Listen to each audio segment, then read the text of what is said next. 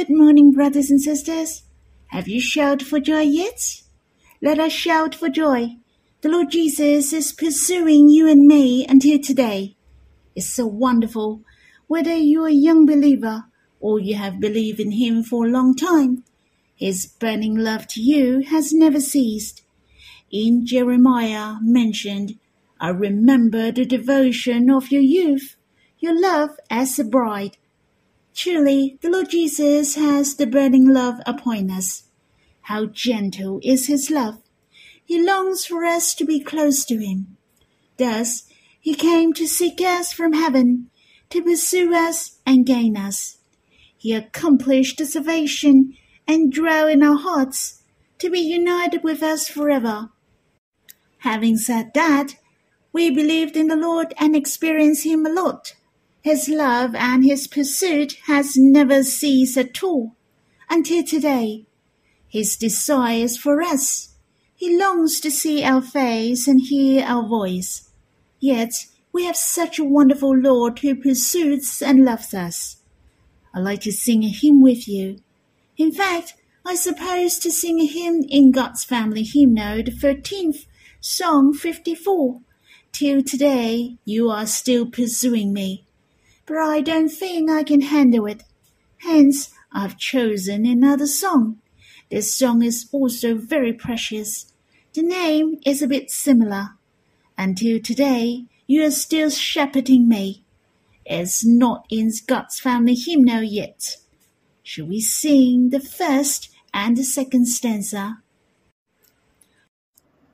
My beloved, my shepherd, the great I am. His perfect tender care makes me like not in him. He leads me to green pastures, rest by still waters. He restores, transforms me. Merits of trials wounded, yet I will not fall. For his name's sake he leads me on to righteous paths. In the veils I can enjoy his presence that can be seen, so unique and most intimate. Your staff leads me, everything is in your hand. You laid a feast for me before my enemies. You anoint my head with oil, my cup overflows day by day and forevermore. A crown of glory is your grace for all my years. Desiring to live ever with you is my dream. In you, Lord, it's been fulfilled. I give as you live with me. Evermore, you stand by my side, holding my hand. I chose this hymn because the name of the song is Until Today. When I wake up this morning, I can feel His presence is with me. He will not leave me at all. In Song of Solomon, chapter 2, verse 14, when the beloved asked the darling for the first time, he yearned for the darling to show him her face and hear her voice. Now we come to the final chapter in Song of Solomon. The beloved is still yearning for the darling to hear her voice in verse 13. His love to us is still burning until today. Psalm 23 is the background of this hymn. I really like the first sentence of this song. My beloved, my shepherd. And in Psalm 23 mentioned, the Lord is my shepherd. The shepherd in Psalm of Solomon is my beloved. Thus, it's really wonderful. He is my beloved, my shepherd. He leads me unto the righteous paths. I will not fall in myriads of trials and be wounded through him. Truly, I am boastful with his presence, and the most treasurable is that I can enjoy his presence whether in the dark vales, green pastures, or the still waters. I'm really grateful that it's not just me to dream of living with him. In fact, it is also the dream of the beloved. It's the Lord's dream as well. He stands by my side and holds my hand until eternity. Brothers and sisters, shall we sing this hymn again? We shall be grateful. We are the desire of the Lord until today. He is still shepherding us and loving us until today. Let us sing this hymn again. My beloved, my shepherd's the great I am. His perfect tender care makes me like nodding him. He leads me to green pastures, rest by still waters, he restores, transforms me. Merits of trials, wounded yet I will not fall. For his name's sake he leads me on to righteous paths. In the vales I can enjoy His presence that can be seen, so unique and most intimate. Your staff leads me, everything is in your hand. You laid a feast for me before my enemies. You anoint my head with oil, my cup overflows day by day and forevermore. A crown of glory is your grace for all my years. Desiring to live ever with you is my dream. In you, Lord, it's been fulfilled. I give as you live with me. Evermore, you stand by my side, holding my hand. Lord, how precious we are, your desire. Since the beginning, you long to be with us. and Until today, you're pursuing us. You remember the devotion of my youth, my love as a bride, and you pursued us until today. You didn't forget the devotion of our youth, our love as a bride. Not only your presence is with us, you have many appearance of love to us. Your loving kindness is for us. We can see your love for us will never change. Your steadfast love is for life, and it is new every day.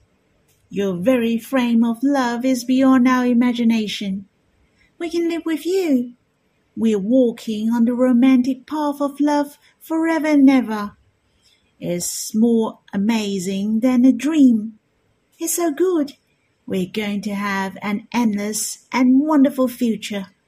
We're swimming in your eternal river of love. O Lord, help us to live in your eternal love and pursuit. Brothers and sisters, you can sing this hymn again and worship if you have time. Let's pour out your hearts to the Lord. You can stop the recording and we will read the Bible when you're done. May the Lord bless you. Brothers and sisters, we will read Song of Solomon, chapter 8, verse 13. O you who dwell in the gardens, with companions listening for your voice, let me hear it.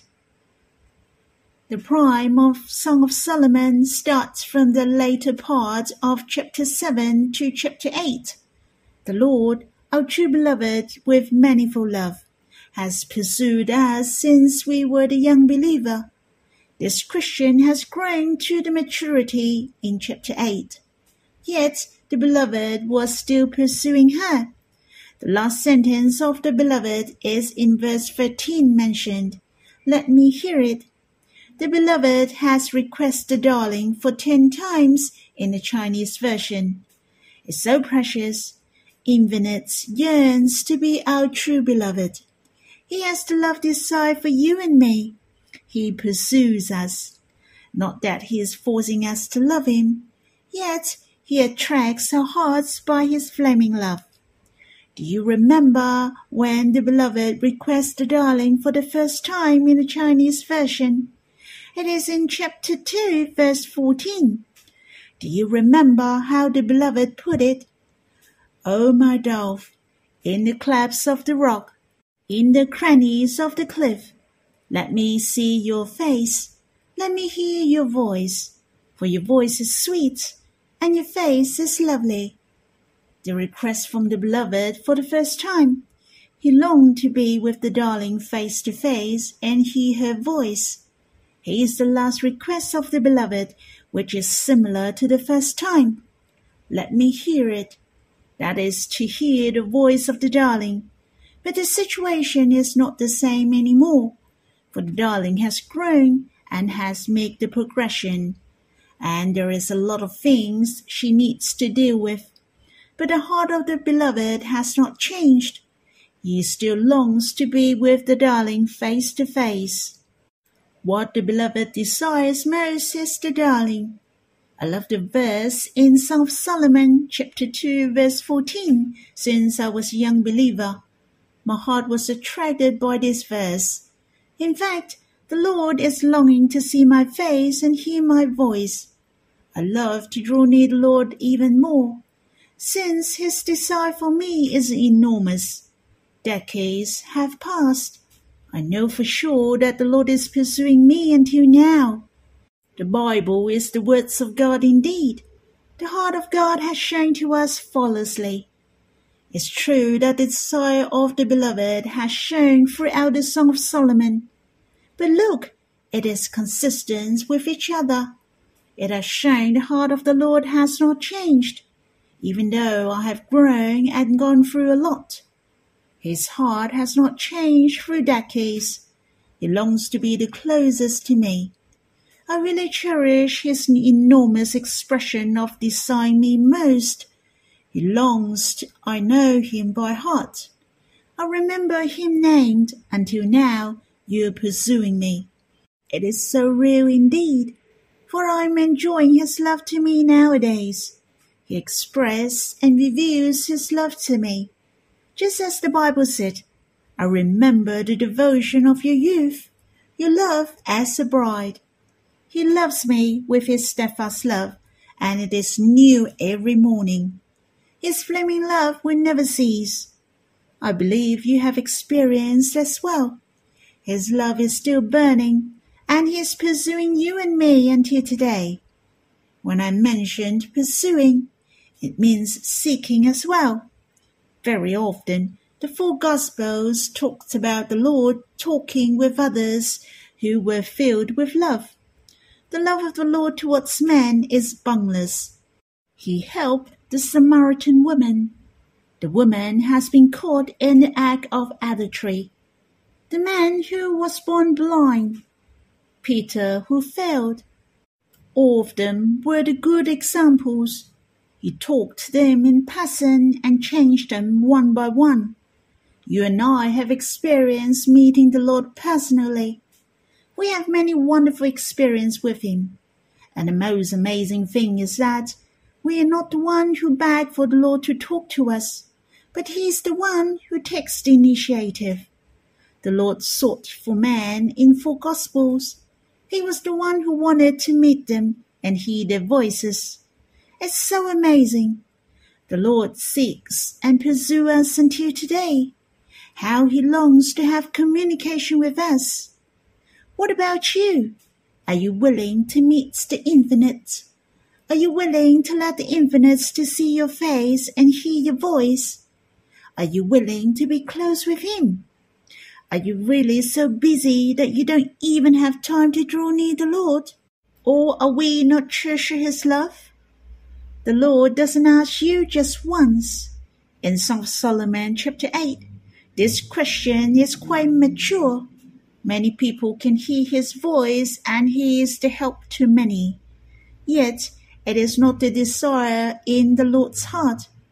The Lord doesn't mind so much about the ministry, but he desires to be with him personally. It is a reminder to myself and to those who have believed in the Lord for a long time, or those who devoted themselves in the ministries. Remember, you cannot replace the ministry with the time for drawing near the Lord. What the Lord wants most is not your serving to Him, but your heart. You can satisfy the Lord most by drawing near to Him. Never let the second best or even the impractical things deprive your good portion. Let us look at these verses. The word you and companions refer to the female. Hence, this sentence is spoken by the beloved to the darling. But someone said this sentence is spoken by the darling to the beloved, which I disagree with. The darling Shulamite lived in a garden, for keeping the garden of her beloved. She was faithful and devoted herself to the work. As the darling was getting more and more mature, thus her words were the help of many, especially her knowledge of her beloved than many would like to listen to. Here it mentioned, with companions listening for your voice. The companions were referred to the people around Shulamite, or those who were the helpers in the vineyards.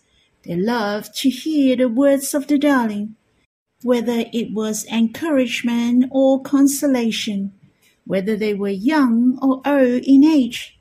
They got help and knowledge through her. The longer you and I are in the Lord, the better we know the Lord, the more we are the help of others. God gives us gifts and trains us in order we can make others grow. No matter those in the garden or her companions can be referred to the brothers and sisters in the church. God gathered us together as the church, who is the Word of God. He wants the one in Christ together in this house. He likes us to love one another. I hope every one of us will be the support and blessing to one another. The brothers and sisters who believed in the Lord for a long time shall be the good examples. They shall be fed well spiritually in order to feed and shepherd brothers and sisters. It's so precious. These verses have shown me that the more mature we are spiritually, the more we can help others. Not only our voices can feed others and can satisfy the Lord's heart. Lastly, these verses mention about the requests of the beloved. Let me hear it. Besides, the Lord is pursuing me all along. As you can see, the Lord is so gentle. He will not restrain us from speaking to others, but he expresses the desire in his heart. He loves to hear our voice. It reminded me Psalms 116 mention, because he inclined his ear to me. Therefore, I will call on him as long as I live. In fact, God loves to hear our voice. The psalmist was speaking of God leaning towards us to hear our voice. He inclines his ear to hear you. If someone is so eager to hear your voice, what would you do? I think you will not refuse at all.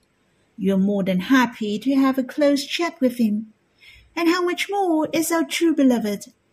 The Lord really wants to have fellowship with us spiritually. May we pour out our hearts, our words of love to the Lord. Surely the Lord is so happy to hear and satisfy his heart most. Lastly, I'd like to share my impression with this sentence. Let me hear it. Can you feel the grief of the Lord? Since he is jealous, The beloved hope his darling not only let her companions hear her voice, but he can hear it as well. It is normal for the beloved to get jealous in the midst of man. Of course, you wish to spend more time with the one whom you loved. It is perfectly normal to have enough time to interact with each other. Or do you like her to spend more time talking with someone else but you? Having said that, not only the Lord Jesus is being mean, the Lord Jesus demands for our love to him, and love him with all our hearts, for he loved us wholeheartedly. Do you remember, as I have mentioned before, jealousy is fierce as the grave. He loves us deeply, and there's nothing can hinder our relationships with him. Brothers and sisters, we have come to the second last verse in Song of Solomon. I give thanks to the Lord that He loves us this whole time. He has pursued us since we were the young believers and in every stage in our life. His flaming love to us has never ceased. It's so treasurable. May you enjoy the pursuit of His love. He loves you the most until now, but nothing else. Hence, I hope you have time to come to the Lord, to enjoy His countenance and His pursuit of love.